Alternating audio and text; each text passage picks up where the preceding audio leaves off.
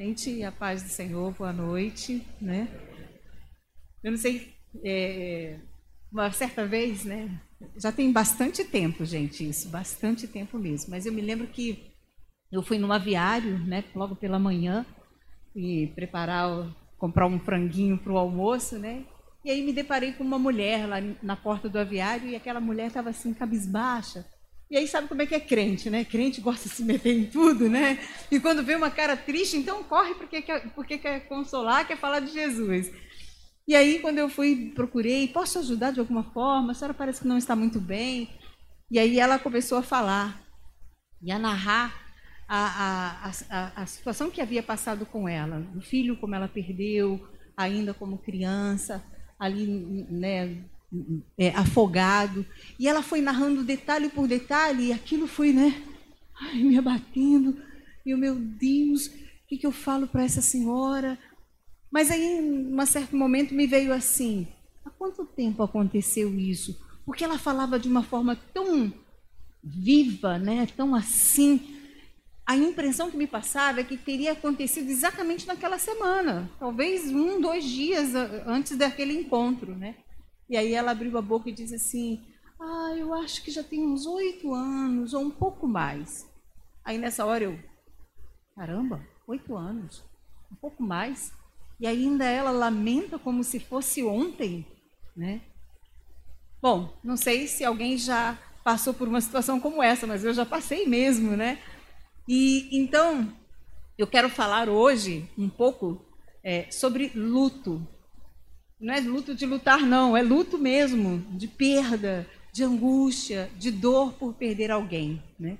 E você pode falar assim: caramba, Natal está aí, Ano Novo está às portas, e vamos falar de luto, né? depois de um tempo tão bom de pregação como foi agora, né, dessa jornada que nós passamos, que palavra é essa, né, com o pastor Rodrigo?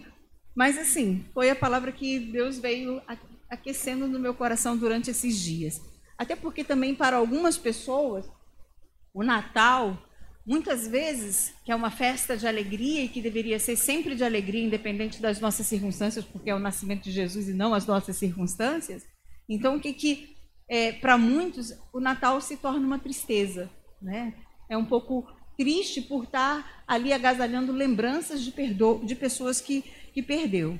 E também a gente sabe também que a morte é o evento mais certo depois que qualquer um de nós nascemos. Não é? Nasceu, você não sabe se o camarada vai ser rico, se vai casar, se não vai, se, se vai ser engenheiro, doutor, o que, que vai ser. Mais uma coisa a gente sabe, um dia vai morrer. Um dia vai morrer. Quando? Não sabemos, né? Então a morte é uma realidade para cada um de nós, né? E não é tão distante de cada um de nós, embora nós, como sociedade, cada dia que passa a gente evita falar sobre a morte, né? E quando alguém perde um ente querido, que está entristecido e que começa a falar, logo tem aquele que fala assim: ah, mas não fala sobre isso não, não chora não, né? Então, cada dia que passa, nós estamos assim é, menos sabendo lidar com a morte, sabendo lidar com a dor da morte, né? Com a dor dessa ausência, com a dor do luto, que é também um processo natural da vida do ser humano. Porque é impossível. Eu gostaria de saber quem aqui já vivenciou o luto, seja por, por um ente querido, um pai, uma mãe, um marido, um irmão, ou por um amigo, ou também por um cachorrinho muito querido, um animal, porque também é luto quando você perde um animal, porque animal muitas vezes faz parte da família, né? se torna um ente da família, ou também um objeto que perdeu, ou às vezes um casamento que se foi e que você investiu tanto e você acaba vivenciando também um processo do luto. Quem já passou por um processo assim? Ok, acho que todos aqui, né? E, mas mesmo às vezes a gente passando, dependendo do luto que passamos, porque existe lutos e lutos, né? Existe aquele luto que realmente é, é, é, nos afeta de uma forma bem difícil, né? Porque, por exemplo, quando morre uma pessoa é, que você conhece e tal, mas que você não tem muita intimidade. Você vai sentir, mas passa rápido. Mas se morre uma pessoa, né, de repente, com quem você tem uma relação muito forte, às vezes seja um irmão, seja um pai, seja uma mãe, seja um amigo, é, alguém que para você é uma relação bem é, é, forte. Isso vai ter um peso muito maior. E nós não podemos é, deixar de conhecer sobre o luto e de falar sobre isso e também aprender a lidar com isso. E, nessa, e nesse período que nós estamos vivenciando, um período de pandemia, quantas vidas né, se foram e estão ainda indo aí, e a gente muitas vezes é, fica insensível a essa realidade, né, ou não sabendo lidar com as lágrimas de quem perdeu alguém. Então, é, o que é o luto? Né? O que significa o luto? O luto, né, segundo é, o dicionário da Academia Brasileira de Letras, significa profundo pesar pela morte de pessoa querida. Aí interessante porque ele continua dizendo assim: vestes negras usadas durante certo tempo pelos parentes de um finado. Quem tem da minha idade para trás, para frente não vai saber muito não, gente. Mas da minha idade para trás, quando um ente querido morria, né? As pessoas, os parentes, eles se vestiam, ficavam por muitos meses vestidos todo de preto. Então, é, era raro você ver, é, assim, por exemplo, não, não, tinha essa coisa de vestir todo de preto, porque, ah, não, vestir todo de preto é luto. E aí, quando você via alguém na rua todo de preto, você falava assim, morreu alguém daquela pessoa. Só que depois, essa cultura, essa tradição foi passando. E aí, dessa roupagem toda de preto, se, fosse, se, se era homem, era calça e blusa preta. Se era mulher, era saia e blusa preta ou vestido todo preto. E aí você já sabia de longe que aquela pessoa estava vivenciando luto. Essa cultura foi passando. E aí o que, que aconteceu? Veio, a, a, diminuiu, saiu da roupa toda e veio para uma faixa aqui na manga da, da, da blusa, né? Ou do vestido, seja pela for. Tem alguém que lembra disso aí? não, né? Acho que. Ah, tem, tem. Alguém fez assim, não sou eu. E aí, depois dessa faixa, gente, passou para uma fitinha, aqui assim, do peito, sobre o peito. Aí depois essa fita sumiu. E aí, hoje em dia, a gente fica cada vez mais intolerante com o luto. Não se vela mais o morto no, na casa, né? Essa tradição saiu, porque antigamente, quando morria alguém da família, velava na casa. A família toda ia para lá, os amigos, os vizinhos, né? Depois, ah, não, isso é traumatizante. Só que não era. Muito pelo contrário. Isso fazia parte de um processo de lidar com a ausência daquela pessoa. Era realmente parte de um processo de é, introjetar aquela verdade que agora aquela pessoa findou ali para você. E aí, o, o, o, o dicionário aqui ele continua falando assim: profunda tristeza. Ok. Aí, como a gente não pode deixar de consultar o Dr. Google, que todo mundo dá uma consulta no Google, né? O Google fala assim: o luto é um conjunto de reações a uma perda significativa, geralmente pela morte de outro ser. Segundo John Balber, que é um, é um cientista da década de 60, é, quanto maior o apego ao objeto perdido, maior o sofrimento do luto. O luto tem diferentes formas de expressão em culturas distintas. Então, é, é apontado aqui para a gente que existe dois fatores que vai interferir muito no luto, que é a cultura e que é o apego, ou seja, a relação que você tem. Então, claro, quando a gente escuta aí que um artista morreu, né, se você é fã daquele artista, você ficou, puxa vida, e dependendo do artista, dependendo do artista, se for aquele que você admira mesmo, que você é fã de carteirinha, você vai ter um luto ainda por um tempo. Mas, dependendo, você, oh, que pena, poxa, vai fazer muita falta, mas daqui a um pouquinho você tá, sabe, passou. Mas, se não for nesse grau, mas se for alguém muito querido, o luto é o quê? É dor. O luto é dor pela ausência de alguém ou de algo muito importante na sua vida. E é interessante que, às vezes, o processo de uma separação conjugal ou mesmo a perda de um animal pode gerar também um processo de luto. E é importante, queridos, nós como igreja entendermos isso, até para a gente aprender a lidar com isso. Né? Não só lidar com isso para com o outro, mas para conosco mesmo. Porque às vezes nós, como igreja, a gente tem uma mania de achar que crente é super-homem. É, são super mulheres, que crente não sente, que crente não chora, que crente, sabe, se doeu demais e tem alguma coisa errada. Esse irmão está chorando demais. Vai ver que ele não está muito bem com Deus.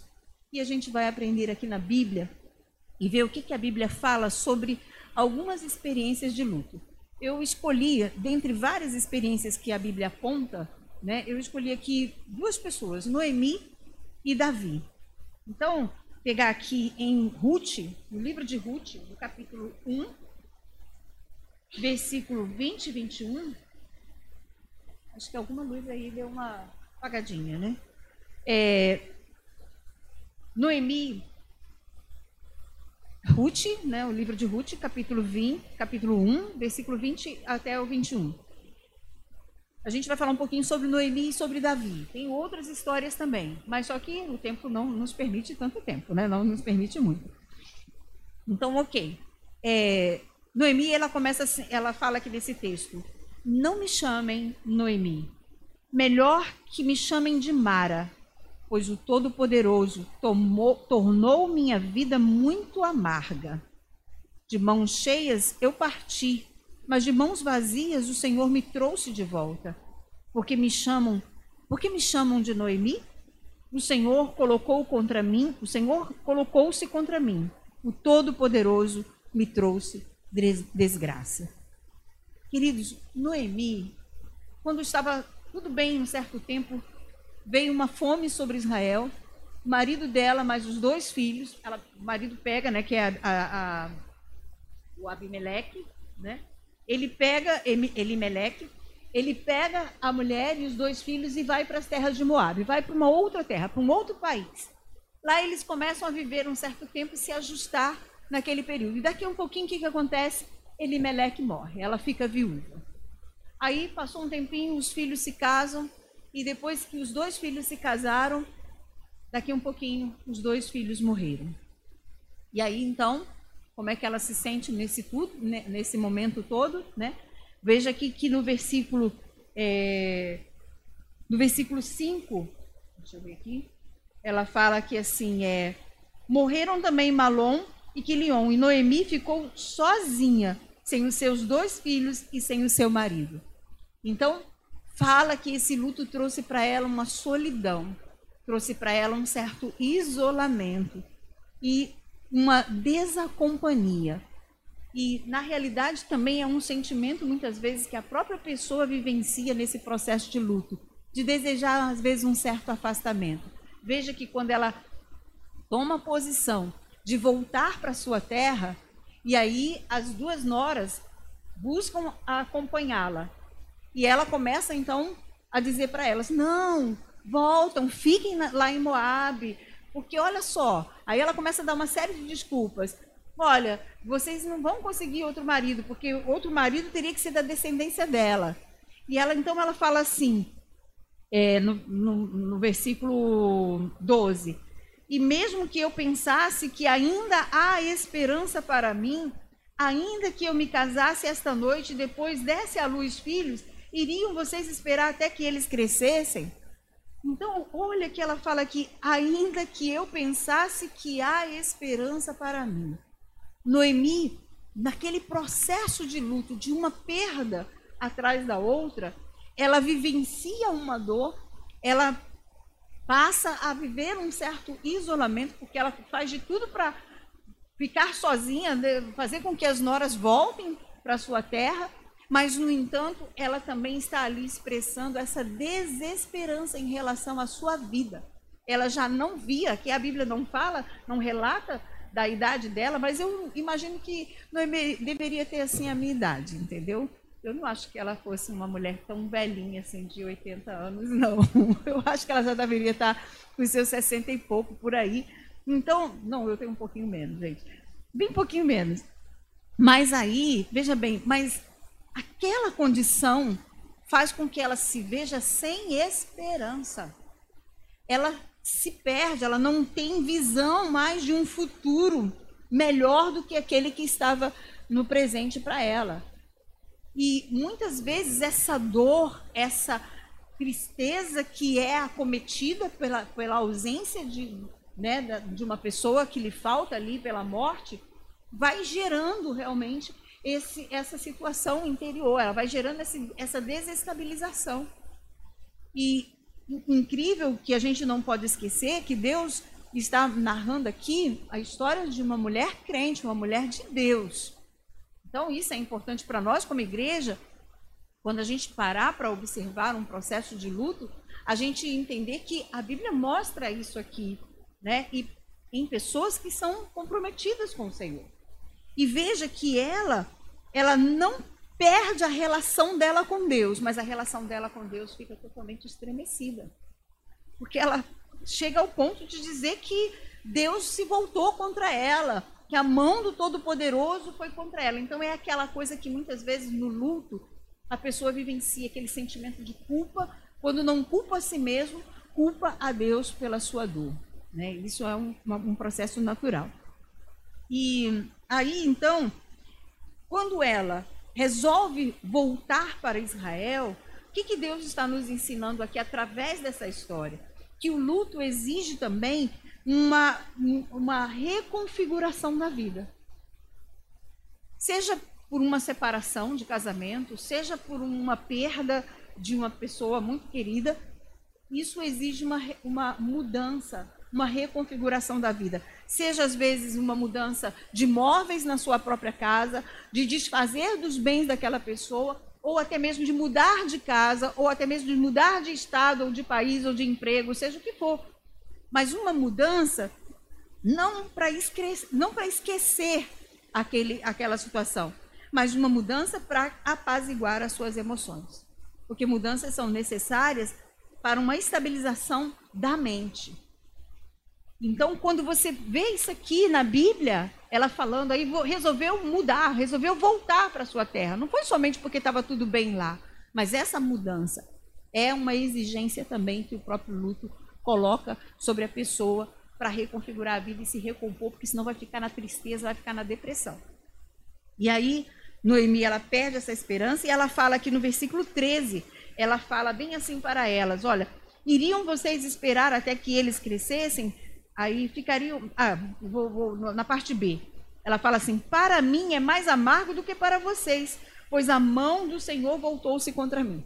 Olha a, a, como ela estava ali, né? naquela angústia tão grande, vendo que Deus se tornou seu inimigo, porque afinal de contas Deus é o autor da vida, não sustentou eles ali, então. Mas esse é um processo que a pessoa passa. Né? E só o entendimento da palavra de Deus pode apaziguar esse processo de revolta contra Deus. E aí ela fala: para mim é mais amargo do que para vocês. Por que ela eh, tem essa palavra aqui na Bíblia? Porque realmente, irmãos, há lutos e lutos. Há lutos e lutos. Um é o luto da mãe, do, do, do da esposa. Outro é o luto é, é, do irmão, é, do, do, neto. É muito diferente. Esses, gra, esses graus de relações vão interferir também no, no, no processo do luto, com certeza. E aí ela fala isso e o luto ele faz um abalo nessa relação com Deus, né? E tanto é que o que acontece? Ela não abandonou a Deus, mas em compensação ela ficou numa relação amarga, numa relação de mágoa com Deus. Porque você vê pelas palavras dela, a mão do Todo-Poderoso pesou contra mim, como se Deus tivesse colocado como inimigo dela. Então ela não abandona Deus, ela não abre mão da sua fé, mas aquela mágoa enraiza-se na sua relação com Deus. E aí, somente o entendimento da palavra, a intimidade com Deus e a adoração pode arrancar isso do coração. Então, isso é muito importante. E Noemi, aí, vou dar uma puladinha aqui para a história de Davi, porque Davi, no capítulo 12 de 2 Samuel, Davi também vivencia um luto. E era o luto do seu filho ainda criança. A Bíblia não narra se era ainda bebê, mas fala que era uma criança ainda. Então a gente vê aqui que a relação dele certamente era ainda pequena com aquela criança, mas o que não também é, é o que não também vai intensificar ou não a, a, a, sua dor ali, mas sim o fator que vai ser mais determinante é o fator de ser filho, seja qual for a idade. Mas quando a criança está adoecida, ali no capítulo é, 12 de 2 Samuel, é, no versículo 15 em diante, a criança adoeceu para a morte. E aí, o que, que Davi faz? Davi chora, Davi jejua, Davi é, faz todo, fica ali, entra para o templo e ele se coloca num propósito mesmo com Deus e, e ali naquela batalha, naquela é, luta com Deus para ver se Deus mudava ali a sua decisão em relação àquele, àquela, àquela determinação que Deus tinha falado através do profeta que a criança morreria. E aí ele não, não, não, não acontece isso. Aí quando ele percebe que o filho tinha morrido pela colocação do, dos servos, né? Aí o que, que ele Davi faz? Aqui no versículo 20, diz assim que Davi, ele se levanta, peraí, que fugiu aqui da minha Bíblia, no capítulo 12, versículo 15 e 20. Diz assim, é, então Davi levantou-se do chão, lavou-se, perfumou-se e trocou de roupa. Depois entrou no santuário do Senhor e o adorou. E voltando ao, ao palá palácio, pediu que lhe é, preparassem uma refeição e comeu. Então, também aprendemos aqui com Davi uma reação para o luto. Difícil? É, porque a tendência é querer não vestir-se de, de roupa nova, é não querer se alimentar, é não querer, sabe, é ficar na tristeza, na dor, mas Davi não. Davi se levanta, ele se lava, ele se unge, esse se ungir aqui é um renovo em Deus, é um buscar uma renovação nessa sua relação com Deus e muda as vestes entrou na casa do Senhor e adorou. E o que ele mais fez também, ele cuidou do seu corpo, do seu biológico, ele se alimentou.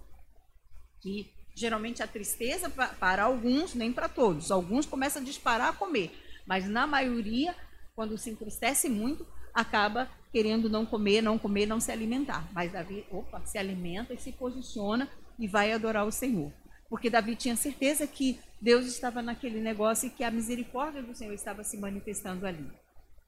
E então, no versículo 24, Davi dá continuidade à vida. Porque veja que o texto fala que ele vai depois e ele volta, né, depois de todo aquele processo, certamente enterrou a criança, aquela coisa toda, mas depois ele vai lá e procura Batseba e tem relações com ele, com ela e nasce-lhe então Salomão. E aí o que, que a gente aprende? O nascimento de um outro filho pode gerar realmente o consolo. E não se trata de uma substituição. Um filho não substitui o outro, mas uma nova experiência pode realmente renovar a mente, pode renovar os seus sentimentos. E para Noemi, né, o que a gente vê que não é muito diferente. Noemi não gerou um filho, mas quando Ruth se casa com Boaz e gera um filho, então, o que acontece? Noemi se alegrou. E Noemi significava mulher alegre. E ela pede para que seja chamada de Mara, ou seja, amarga. Mas aí, quando nasce o filho de, de, de Ruth, né, as próprias mulheres que estão ali festejando e celebrando aquele nascimento, diz assim, tem uma tradução que fala exatamente isso lá no versículo é, 15 do capítulo 4 de Ruth. Ele te será recriador da alma e conservará a tua velhice. Olha que coisa mais linda. E um, há poucos dias eu encontrei com uma pessoa e essa pessoa estava falando que o nascimento do neto, e era um homem, o nascimento do neto dele é, trouxe para ele um novo sentido de viver. Porque quando o pai dele faleceu, ele tinha perdido totalmente o sentido. Né? Então é incrível isso e o, o poder né, de, de, de, do nascimento de uma criança nesse processo de luto, como pode recriar a alma, né? isso é reconfigurar as suas emoções. Mas, porém, a Bíblia também fala de Davi, do mesmo Davi, em 2 Samuel, capítulo 18, versículo 19, é, a vivência de um outro luto. Ele passa por uma outra experiência de luto, onde ele tem uma, uma posição totalmente diferente que vamos ver aqui no capítulo 18, versículo, capítulo 18 e 19. Eu vou relatar aqui a história, porque a história é grande, só porque o nosso tempo é pouco. Abs, ele, é, Absalão, filho de Davi, morre, né? Num momento de uma batalha, onde ele estava tentando usurpar o trono do próprio pai. Ele estava tentando realmente roubar a autoridade de Davi como rei e se tornar o rei ali à força. E aí, quando Davi recebe a notícia, né, no versículo no capítulo 18, versículo 33, veja a, a, atitude de Davi. Então Davi, então o rei, o rei abalado subiu ao quarto e ficava por cima na porta e chorou. Foi subindo e clamando: Ah, meu filho, Absalão, meu filho, meu filho, Absalão, quem me dera ter morrido em seu lugar. Ah, Absalão, meu filho, meu filho. Que isso? É um homem que está desesperado né? Ele está aqui desesperado. E quando ele fala, quem me dera ter morrido em teu lugar. Isso fala também, queridos, que para alguns o luto lhe faz perder o sentido de viver. Porque Davi, nesse momento, é como se ele perde aqui, que ele se desestabiliza no seu sentido de vida. E uma coisa muito importante para nós, filhos de Deus, que também sofremos o luto, é entender que uma coisa é desejar morrer diante da dor que sentimos, mas outra coisa é bem diferente, é desejar se matar. O desejar, morrer porque o outro morreu é natural de um processo de luto, por crente ou por não crente, tá? Agora, desejar se matar porque o outro morreu, ou porque de repente o casamento acabou, ou porque, sabe, o, papagaio de 30 anos morreu, aí, querido, você precisa de um cuidado especial do pastor, em primeiro lugar, e de um bom psiquiatra. Porque aí já denota realmente já uma patologia nesse luto. Mas às vezes perdeu o sentido, às vezes já não está mais, sabe? É natural. É natural, às vezes, para que continuar vivendo? Porque a vida perde um pouco a alegria, perde um pouco as cores diante disso. Mas é importante a gente discernir esses sentimentos no processo do luto. Agora, veja bem também que Davi, foi interessante que Davi ele vivencia isso, mas Joabe, né, chega para Davi porque Davi, o, o, o reino dele estava numa verdadeira batalha e diz a palavra que aquele dia de vitória se tornou em tristeza.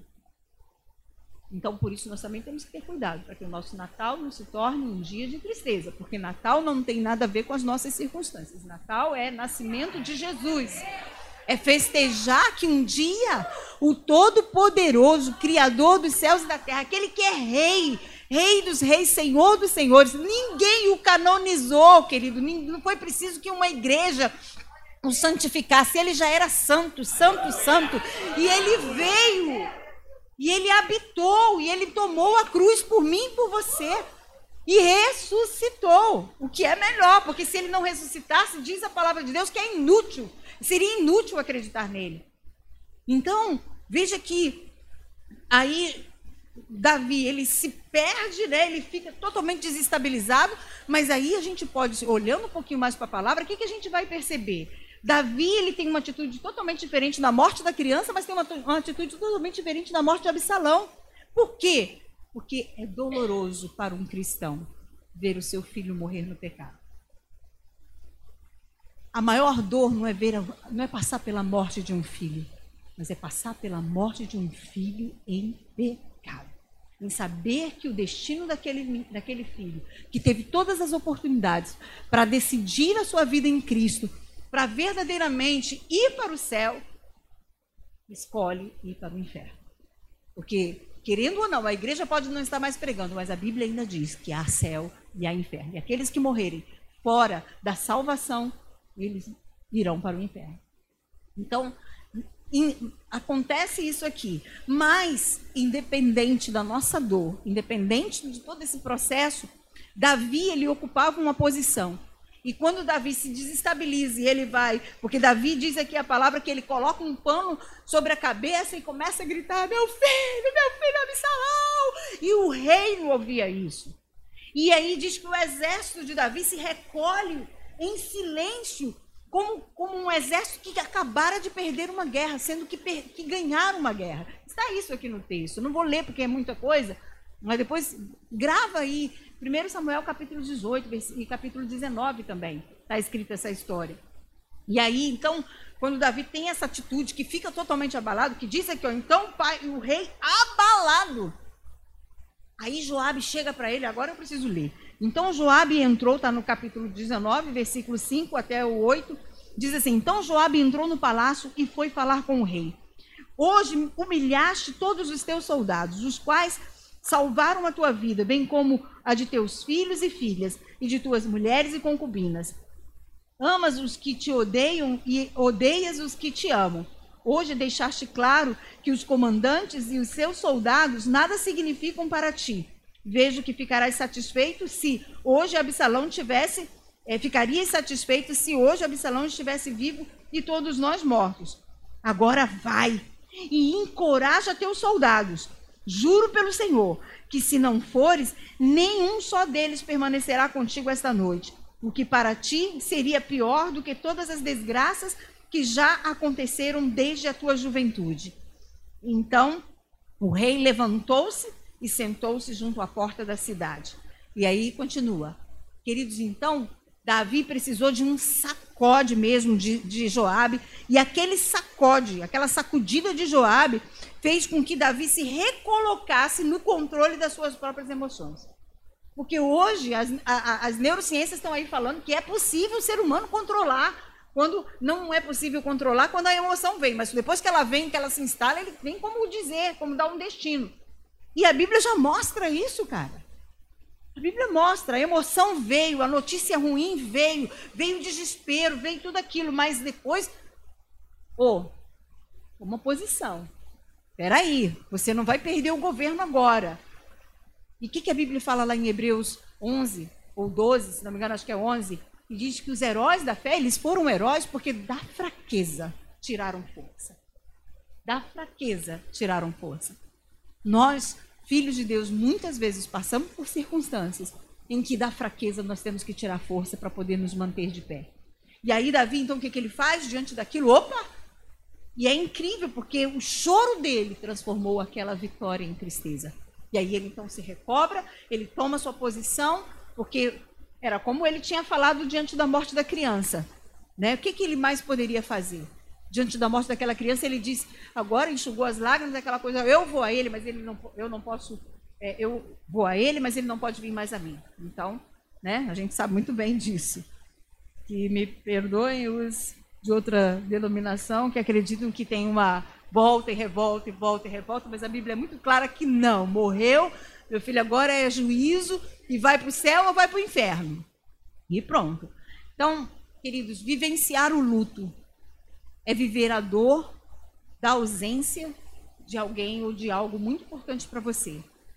E a gente não pode medir a dor né, de ninguém. Essa relação, né, ela vai realmente distinguir essa dor, ela vai fazer diferença. A relação que você tem com a pessoa vai fazer muita diferença. Mas uma coisa também é certa: a gente não pode julgar a dor do outro nem como ele vai vivenciar essa dor. Mas vai ter situações também, queridos, que não dá para você se afundar na depressão, não dá para você se afundar na tristeza. Que você vai ter que reagir como Davi reagiu. Porque há lutos e lutos. Há lutos que vão, sabe, te derrubar, te jogar no chão. Mas há lutos também, mesmo dentro desse luto que te joga no chão, que te derruba, é possível você se levantar, é possível você continuar a vida, é possível você reconfigurar a sua vida, é possível você não ser dominado pelas emoções. E buscar a Deus é muito importante. Mesmo que você passe por um momento de conflito com Deus, mas busque ao Senhor. Busque ao Senhor. Hoje em dia já existem pesquisas que mostram né, a diferença até mesmo no enfrentamento de uma doença. Quando uma pessoa tem uma religião, quando uma pessoa tem um contato com o divino, o quanto isso faz diferença. Existe incrível, né? A, a academia, aí as universidades que tanto rechaçam o evangelho têm pesquisado sobre isso, porque percebe que faz uma grande diferença, seja no enfrentamento da doença, seja no enfrentamento do luto. E realmente faz. Porque quando a gente enfrenta um luto com Deus, sabe? Você vai ter a lembrança, vai vivenciar sempre aquela pessoa nunca vai passar para você, mas aquela dor, aquela angústia, aquilo passa. Até porque Deus é refúgio, ele é fortaleza, ele é socorro bem presente na angústia. E Oséias, capítulo 6, versículo 1 diz: Venham, voltemos para o Senhor. Ele nos despedaçou, mas nos trará cura. Ele nos feriu, mas sarará as nossas feridas. Joel 3,10 diz: Forjai espadas das vossas enxadas e, e lanças das vossas foices. Diga ao fraco: Eu sou forte. Quando você se sentir fraco, quando você sentir que não tem mais força nenhuma, você diga para você mesmo: Eu sou forte. Porque o Senhor é a minha força. Ele é a minha bandeira.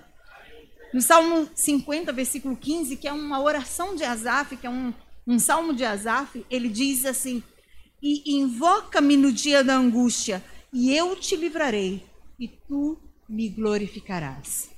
Seja qual for a tua angústia, seja qual for a tua dor, invoca o Senhor. Invoca, abre o teu coração, fala para Ele, porque Ele é maravilhoso. Ele vai ouvir tudo, tudo, aquilo que você falar, os seus gritos, os seus choros, sem te julgar. Mesmo que você se revolte contra Ele, como foi com Noemi. Mesmo que ele falou besteira, asneira, porque já pensou a mão de Deus contra ela? Sabe, não, não para para pensar, né? o Todo-Poderoso. Às vezes uma pessoa já faz muito mal quando se levanta contra você. Imagine o Todo-Poderoso. Mas era tão grande a angústia dela, a dor, e ela foi se afundando, né? E aí também é muito importante num processo de dor, seja por separação, seja por, pelo que for, queridos, a gente também não se isolar 100%. Às vezes o isolamento é bom, é positivo, mas 100% não é. Essa pandemia mesmo está mostrando. É bom por um lado, mas por outro lado também ensina um verdadeiro estresse. E aí também uma oração que Davi fez nesse período, né, em que o profeta chama a atenção dele, em que ele perde a criança, ele disse assim, lá no Salmo 50, e esqueci de anotar aqui a, a, a referência, mas é perto desse salmo. Ele fala assim: cria em mim um coração puro, ó Deus, e renova dentro de mim um espírito estável. Tem traduções que falam assim: um espírito inabalável. Ou seja, vou passar pela dor, vou ser, sabe, socado, mas vou ficar de pé, porque o Senhor é quem me fortalece. Posso todas as coisas. E esse poder todas as coisas é ficar, sabe, lá no no baixo mesmo, mas é também poder se manter. Amém? Vamos nos colocar de pé e vamos orar. Eu gostaria de orar por você. E aí a nossa palavra nessa noite é que você seja paciente com aqueles. Eu acho que nesse período a gente tem conhecido pessoas, né, que têm vivenciado o luto. Hum? 51, 10. Foi no Salmo 51, 10. Cria em mim, ó Deus, um espírito, né, é, um coração puro. Sim.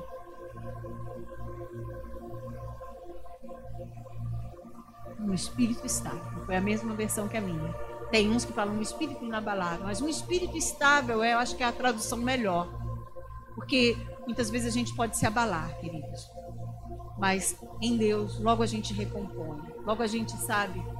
E uma coisa é certa: seja qual for a perda, pode ser a perda de um emprego, pode ser a perda financeira, que é também uma coisa que abala pra caramba o ser humano nesse mundo capitalista. Pode ser, sabe, a perda de um animal muito querido, pode ser a perda de um filho, pode ser a perda de um pai, de uma mãe, sabe? Não importa, querido. Qual é a tua dor e qual é a sua angústia, mas busque ao Senhor. Porque Ele é consolador. O Espírito Santo é o consolador. O Espírito Santo é o consolador. Feche os seus olhos. Ó oh, Senhor, em nome de Jesus, nos colocamos diante de Ti, Senhor, ciente de que somos passíveis de passar por lutas, por perdas.